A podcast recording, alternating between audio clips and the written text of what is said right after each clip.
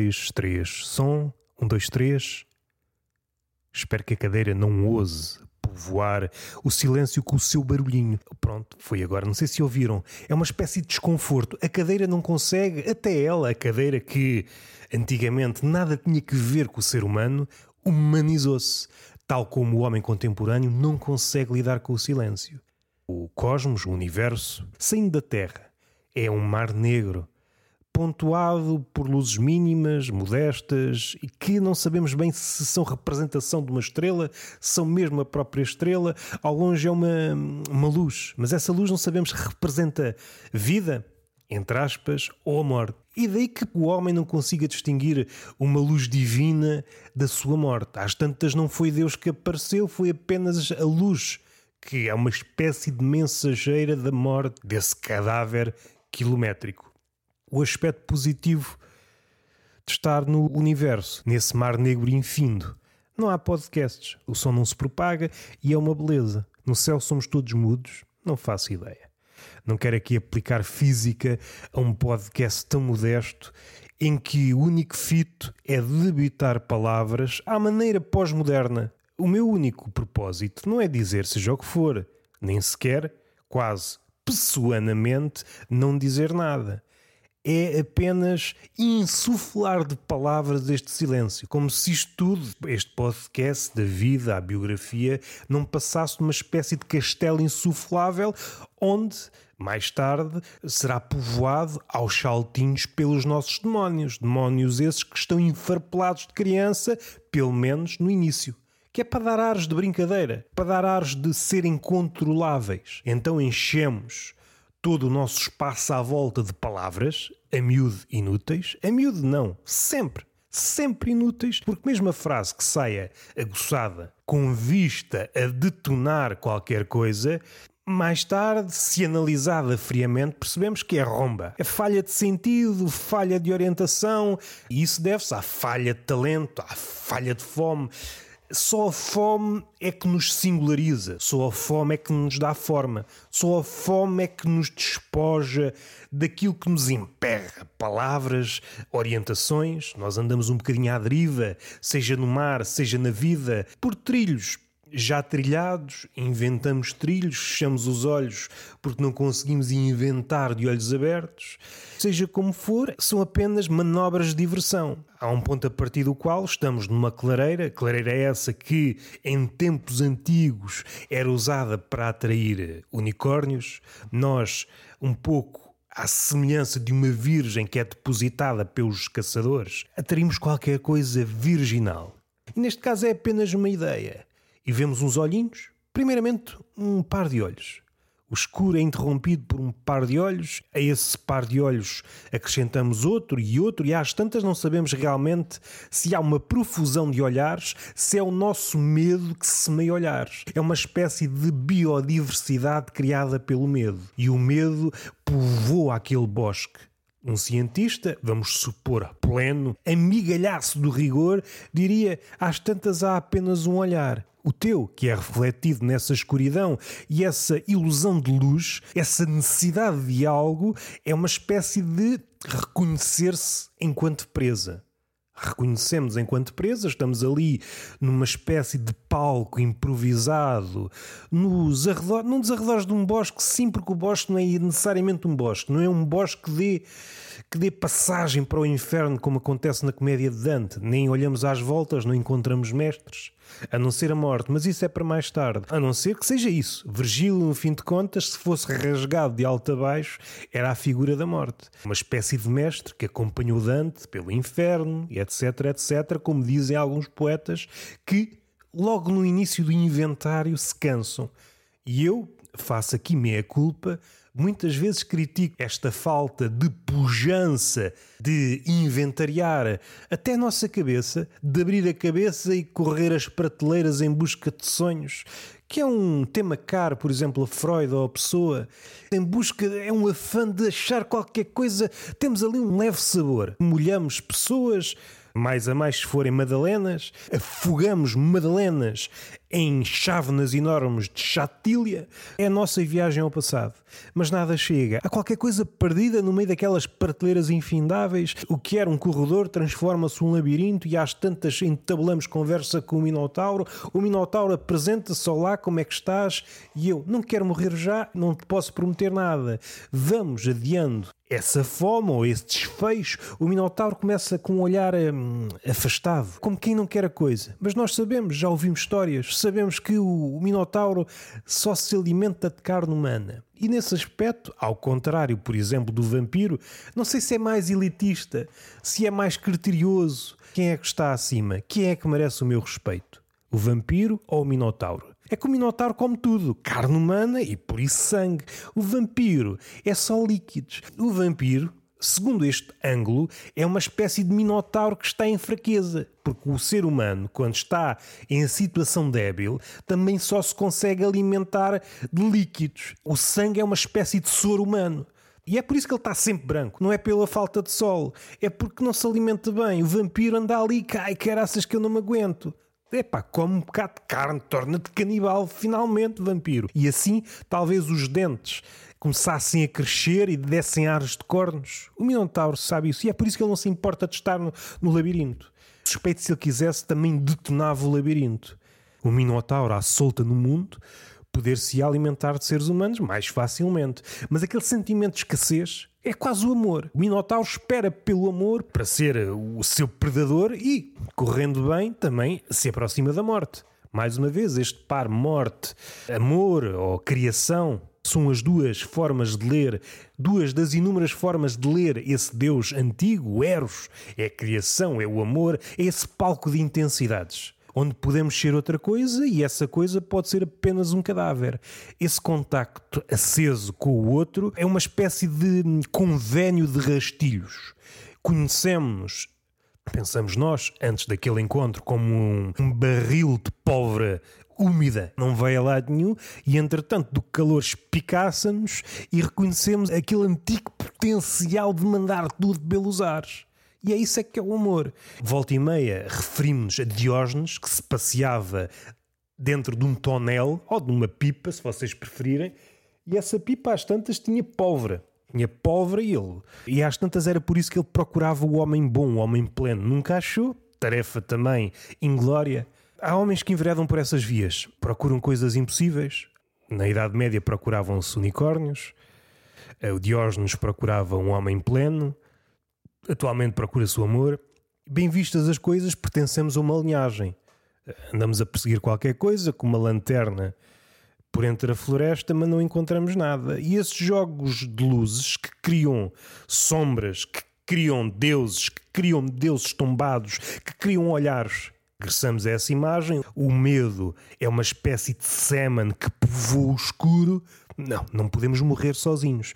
Temos que criar uma biografia que nos faça jus. Imaginamos que estamos cercados de lobos, todos os monstros e mais alguns. Somos rodeados por um bestiário, como se todos os animais, os vivos, os imaginados, aqueles por inventar, aqueles ainda sem nome, são tão furiosos que o homem se assusta só de tentar adjetivá-lo. Só a ideia de tentar capturar esse bicho no nome amedronta o homem. Faz com que ele fique semanas sem dormir.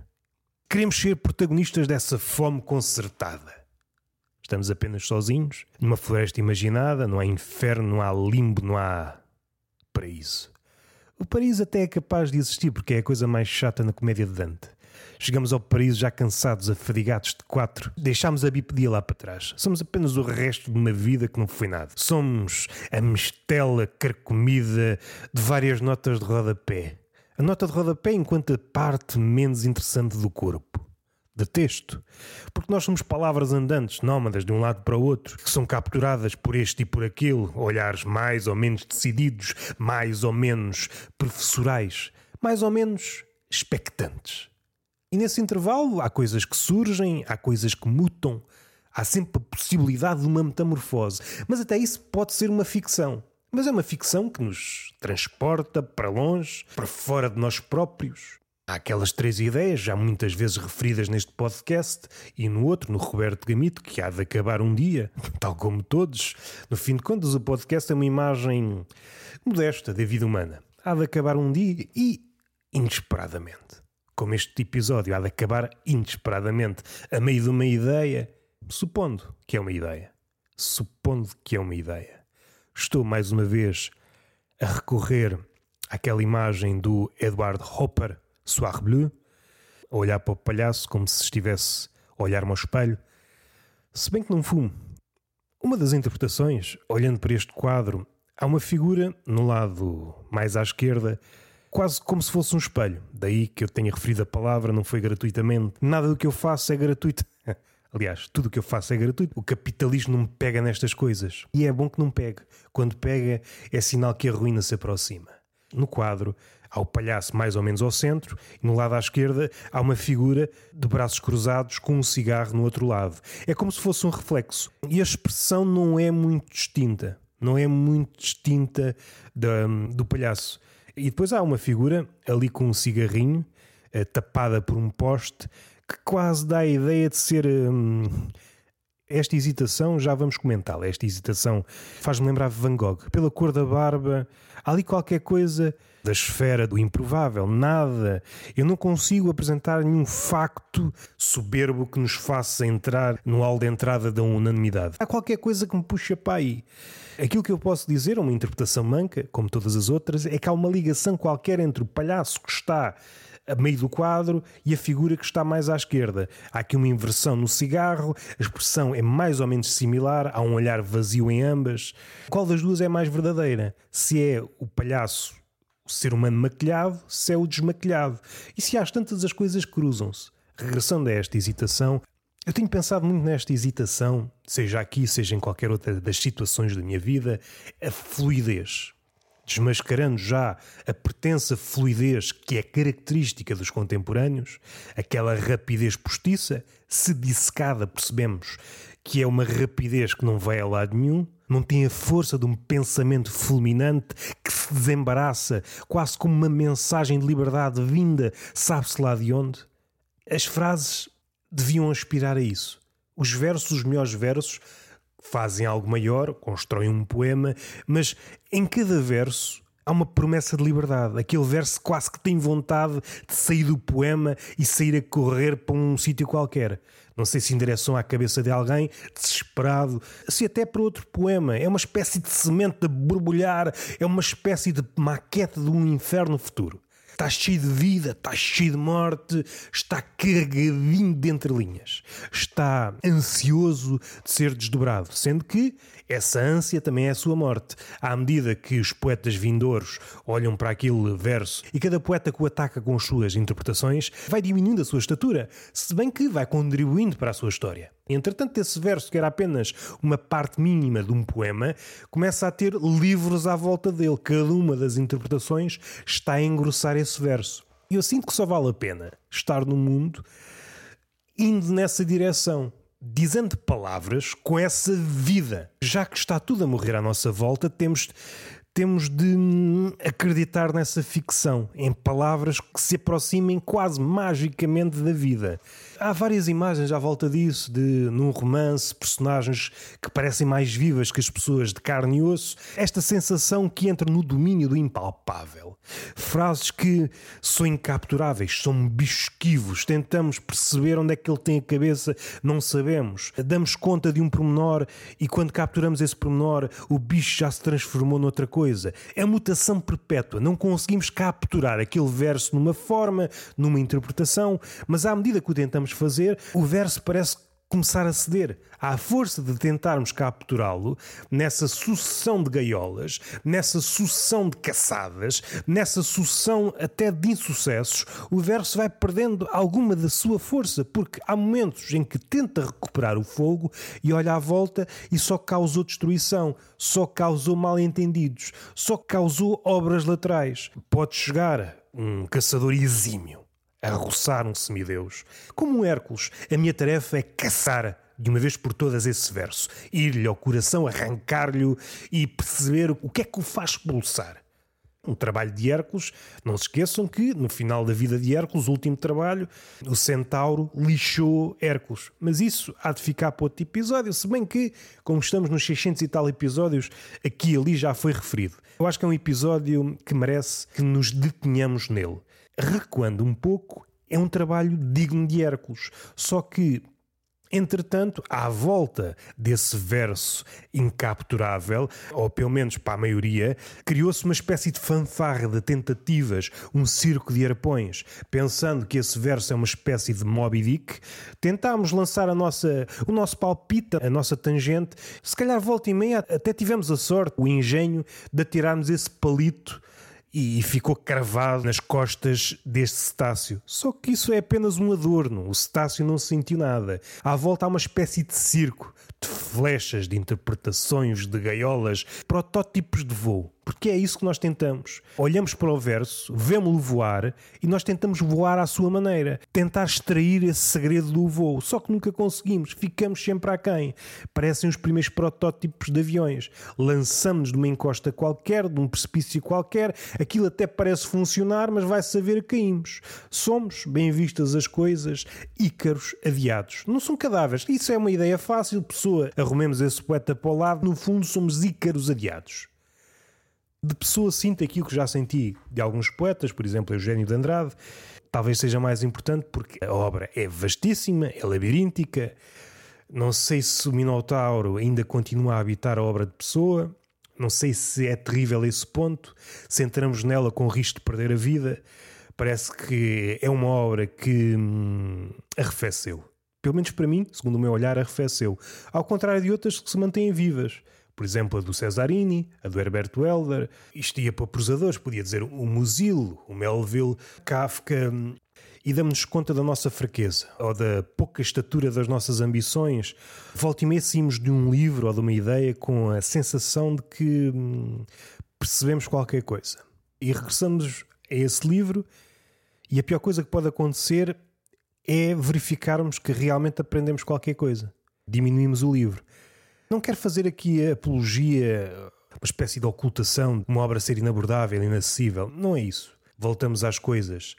É uma espécie de medição inconsciente. Às vezes é consciente. Medimos-nos com as coisas. E se percebemos que as coisas decresceram, já não conseguem comunicar connosco. Não é o primeiro embate de uma, de uma obra cujo acesso nos é negado porque nos faltam as armas. Ainda não conseguimos amealhar os olhares certos para que, combinados, atuem nessa obra como uma espécie de chave. Haverá sempre escaninhos nessa obra. Conseguimos percorrer pelo menos alguns segmentos dessa obra. Aquilo que pior pode acontecer é, ao regressar, percebermos que aquilo já não nos diz nada. Tem-me vindo a acontecer com a obra de pessoa. Sinto que é algo muito hum, é sossegadamente amena. Até a própria palavra do desassossego já me causa às vezes alguma revolução nas tripas. A obra de Pessoa situa-se ali no regime, o regime ameno. Não é quente nem é fria. Não aquece nem arrefece.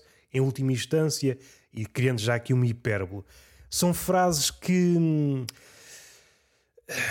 às vezes, um pouco como o Oscar Wilde, podiam ser assim, como podiam ser assado, e no decorrer da obra são assim assado essa falta de intensidade ou essa necessidade de ir por todos os lados e não decidir. Eu acho que na juventude tem algum encanto, mas envolvidos uns anos revela aqui uma fragilidade qualquer. Eu acho que o homem só se cimenta na decisão. Caso contrário, vive neste pântano da ansiedade e até, até mais tarde perceber que decidiu mal e é fruto dessa má escolha.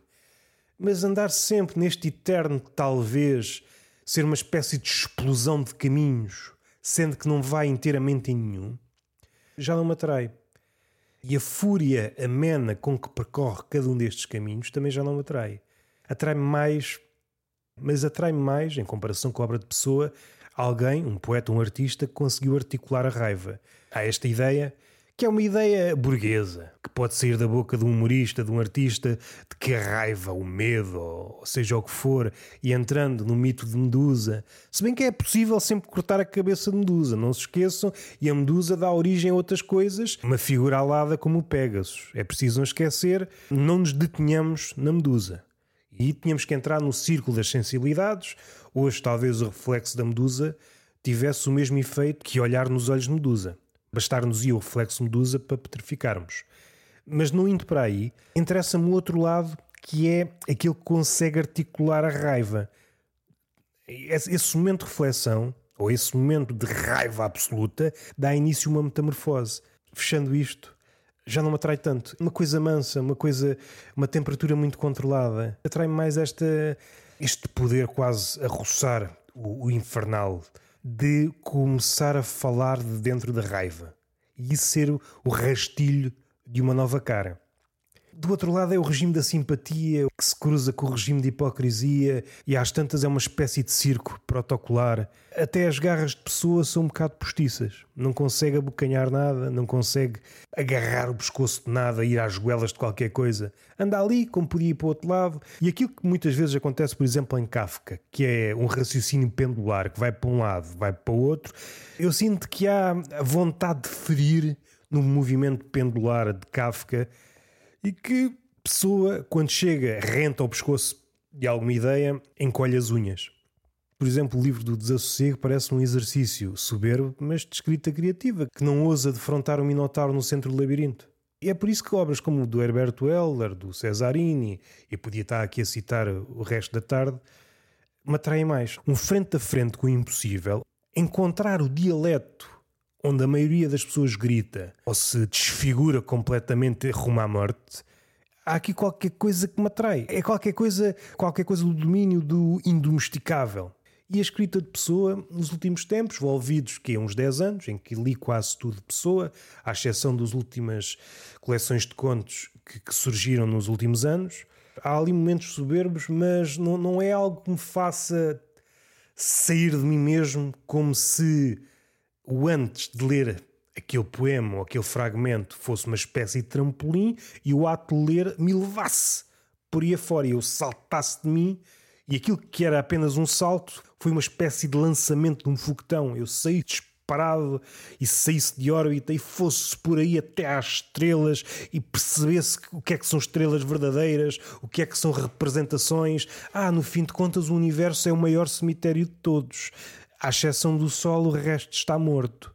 Às tantas, isto é uma espécie de laboratório de Deus. Vamos povoar com umas luzinhas para dar a ideia que isto é grande, mas no fim de contas, somos ratos de laboratório. Esta é uma das versões. Aquilo que há pouco estava a falar da hesitação é algo que eu tenho, tenho refletido sobre isso. Este tipo de hesitação, que não está presente em todos os episódios, aqueles mais habituados, que são raros, já tenho muitos episódios, já perdi muita gente, já recuperei outra, já há pessoas que saltitam, e bem, dependendo, há pessoas que gostam de episódios como este, se calhar um bocadinho mais afastados da comédia, há outros que gostam de comédia, há outros que gostam de comédias em pequenas tranches, há outros que gostam daqueles episódios treslocados em que de ideia em ideia a uma velocidade vertiginosa, em que é quase impossível agarrar. No fim de contas, estou a expor ou tentar pôr em prática algumas das ideias, transformar a palavra, neste caso a voz, numa espécie de animal. E vocês tentam agarrar, mas há qualquer coisa que sai. E é um animal renta à morte. Porque o animal selvagem, selvagem em todos os terrenos. Mas o animal e o homem aí aproxima-se da animalidade. Quando está próximo da morte, começa ali a guinchar e despete-se quase da palavra. E nesse guinchar, se nos abstrairmos desse ponto final, ou não nos levarmos demasiado a sério, pode ser que nasça um dialeto que presta homenagem a tudo o que está atrás. O presente e o futuro é sempre uma espécie de. Somos devedores. É, somos devedores dos gigantes, somos devedores do passado. Tem de haver uma espécie de coragem, ousadia ou loucura para nos desembaraçarmos disso tudo. E esta hesitação que muitas vezes põe em prática, seja aqui, seja na vida real, é que cada palavra é uma espécie de hum, ponto, cada palavra é uma espécie de semente de labirinto. Porque eu posso ir para milhares de sítios e cada palavra põe-me em causa. Cada palavra põe-se entre mim e aquilo que eu vou dizer à frente. Será que isto não vai armadilhar tudo o resto? Pensamos demasiado sobre aquilo que, que estamos a dizer se a palavra ou a voz ou aquilo que eu quero fazer neste podcast se aproxima a uma dança, esse tipo de exame não pode haver no ato de pensar. Caso contrário, há aqui qualquer coisa que se perde.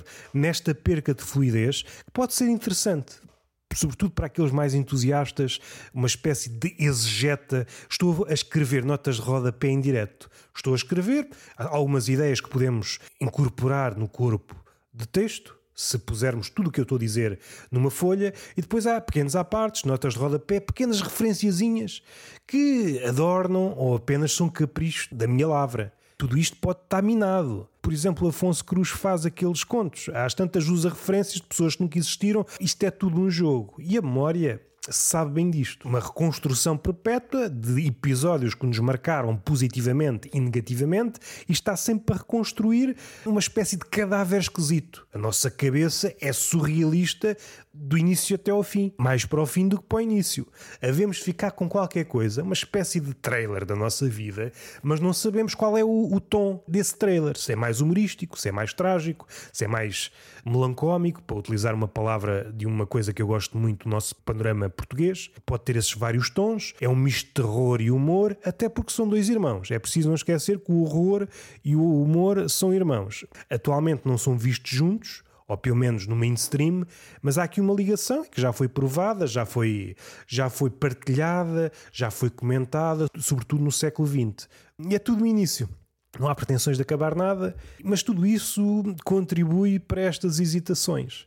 As fragilidades no pensamento, as fragilidades que ouvi aqui e ali noutros podcasts, porque facilmente ao ouvir um podcast, seja de comédia ou outro, deteto várias fragilidades de pensamento, a impossibilidade de dizer seja o que for, seja imediatamente ao esquivarmos ao uso de certa palavra, seja no próprio raciocínio, nós dizemos uma coisa, mas vamos dizer o contrário também para agradar as massas de um lado e do outro, e isso empobrece o pensamento e eu que me reconheço enquanto inimigo disso tudo, vou sendo contaminado. Nós somos, em parte, aquilo que nos rodeia. E se nos rodeamos destas modas, destas manias, vamos a pouco e pouco ganhando desses vícios. E até porque cansa. Cansa estarmos sempre alerta e ao policiarmos-nos, parte do cérebro está ocupada enquanto vigia. Não estamos na totalidade no ato de nos desdobrarmos. E se realmente isto faz sentido?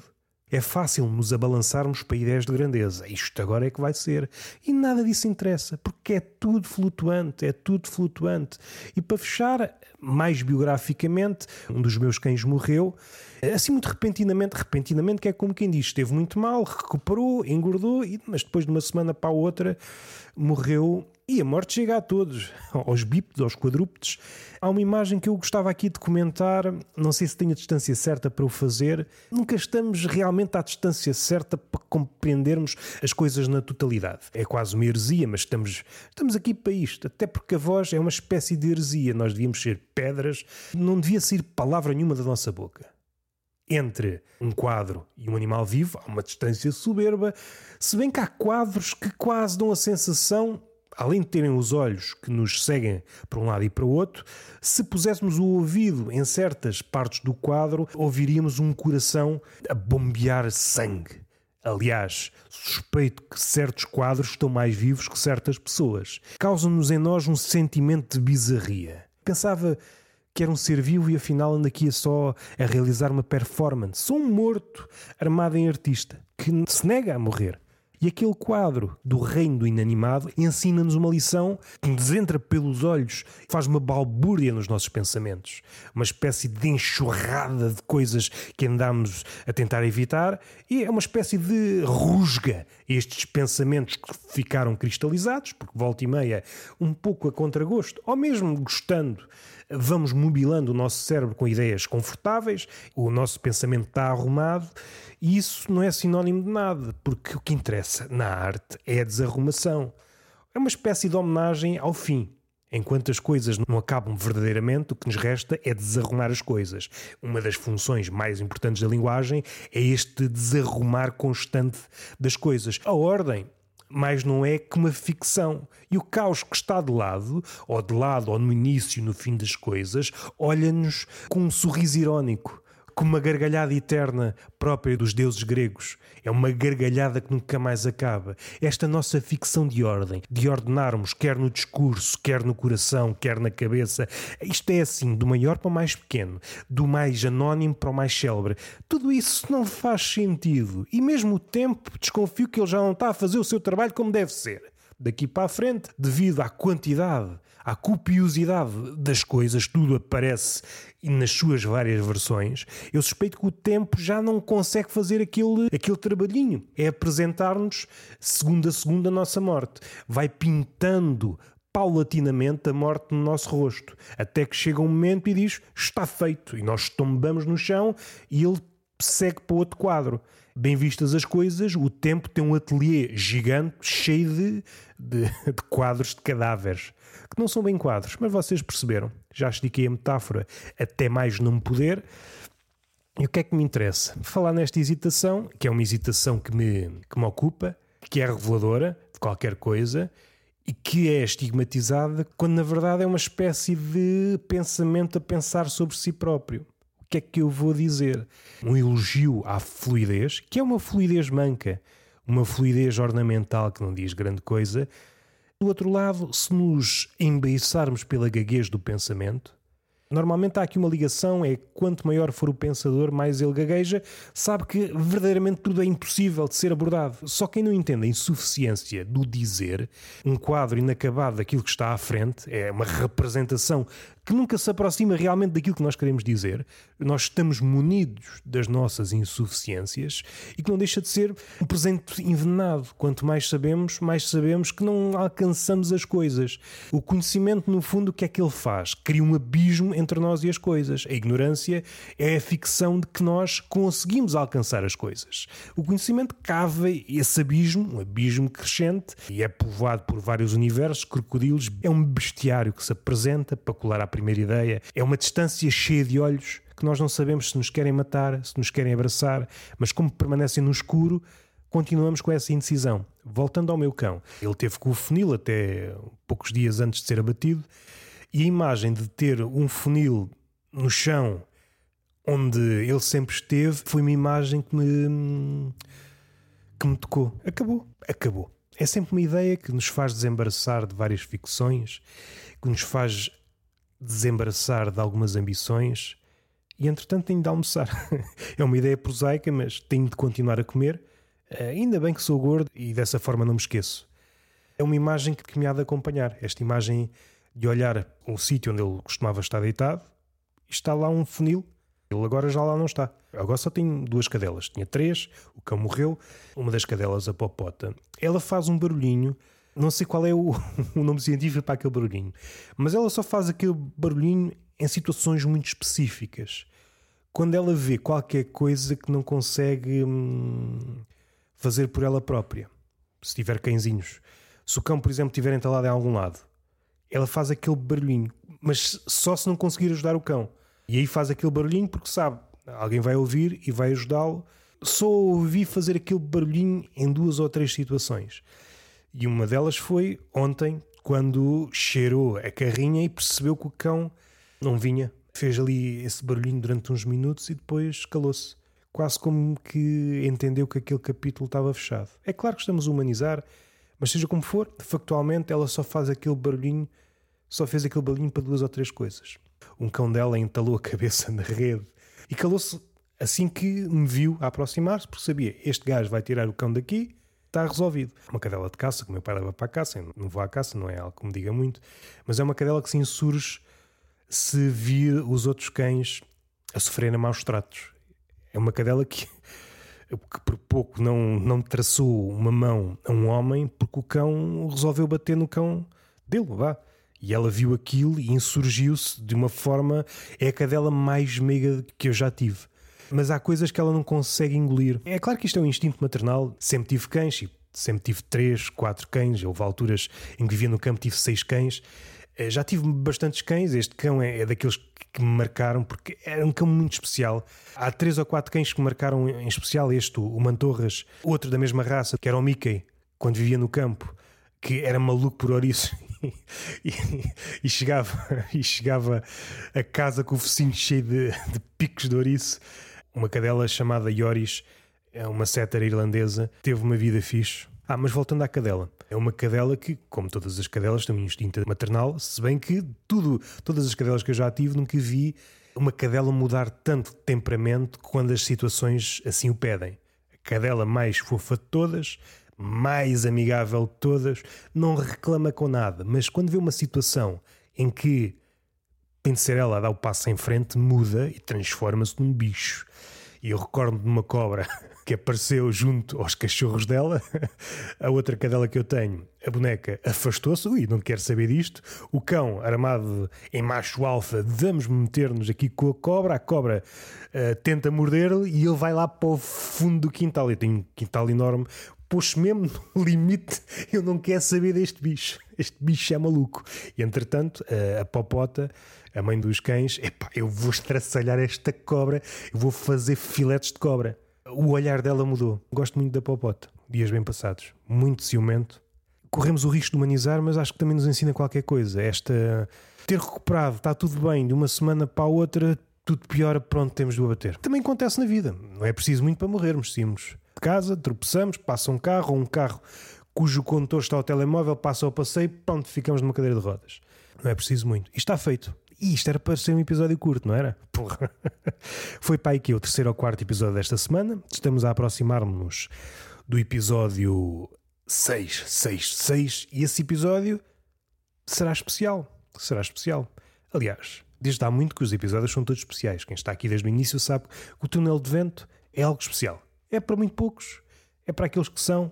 É aqui uma tentativa, como eu fui expressando de forma mais séria neste episódio, uma tentativa de gerar aqui animais jamais vistos. Isso há de ter algum valor, e se não tiver, não faz mal. Estou a pôr a minha liberdade por extenso. Entretanto, já devo ter dito, mas reforço: saiu o episódio de Tertulia de Mentirosos, epá, soube-me bem. A voz está a fluir, soube-me bem.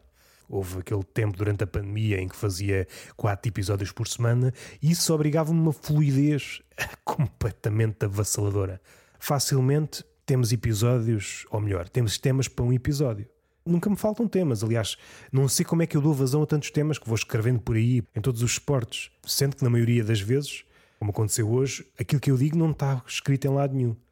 Mas com quatro episódios por semana, com vários episódios por semana, 20 e tal minutos cada um, sendo que cada episódio destes do Túnel do Vento está carregadinho de ideias, tento secá-lo a nível de ideias, afasta a maioria das pessoas, porque estão habituados a outro tipo de conteúdo. Eu sinto-me fascinado com o produto, ou pelo menos um fascínio que há de esfumar-se. Se eu ouvir uma, duas, três vezes, percebo, ah, isto podia ser melhorado.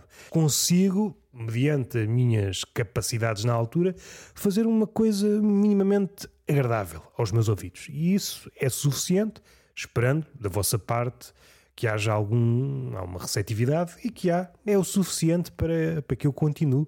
Por acaso, o túnel de vento, ao contrário do Tertulia de Mentirosos, o Tertulia de Mentirosos só consigo ver o projeto até ao episódio 200. Já estamos no 130, episódio 130, ou seja, ainda há um, há um ano e tal de conversas. Quando penso nesse projeto, não consigo pensar mais à frente. No caso do túnel de vento, não consigo ver fim à vista. Há sempre uma decisão. Podemos. E acabou. E está feito. Este podia ser o último episódio, eu já estava satisfeito. Temos coisas aqui que nunca mais acabam. Para quem quiser, fica, fica disponível para quem quiser ouvir. Para quem se quiser ofender, para quem se quiser perder, para quem se quiser encontrar, isto é uma espécie de caleidoscópio de soluções e problemas. Sendo que o problema e a solução são siameses, aparecem os dois. Ao mesmo tempo, vocês decidem, cortam, não sei se conseguem salvar um e o outro morre, não sei. Isso são outros 500. Estamos aqui, Tortuga Mentirosa, já referi o episódio do Luís Gomes, que ficou um belo episódio. Tenho tido sorte nas conversas do Tortuga de Mentirosos. Há episódios menos conseguidos, muito por culpa minha. A culpa, em grande parte, é sempre minha. Sou eu que não consigo conduzir a conversa por sítios que espicassem o convidado. É difícil, porque muitas vezes o convidado e eu não temos qualquer ligação antes daquela conversa, mas quando eu sinto que, fim da conversa, houve aqui um princípio de entendimento, chegámos a sítios interessantes, ir a sítios que noutras conversas não íamos. Seja conversas sobre comédia, assuntos tão absurdos que nos picaçam de alguma forma. Há temas que me interessam tanto que eu só consigo falar neles se me demorar algum tempo. Isso pode empurrar a conversa para um lado e até assustar alguns convidados noutros sentidos. Porque e este gajo falou durante 10 minutos sobre este tema que noutra altura eu pincelava apenas com uma frase, como acontece noutros podcasts. Há um tema muito sério. Ah, vou dar aqui só um apontamento que eu vi ali. a mim já não me diz nada. Faz sentido continuar, mas eu não consigo ver o podcast além do episódio 200. E estamos falados. Entretanto, para a próxima semana não sei o que é que vai sair. Fiz uma pausa do Peixe Fresco, do Avalanche e todos os projetos que eu tinha à volta. Estamos falados, beijinho na boca, palmada pedagógica numa das nádegas e até à próxima.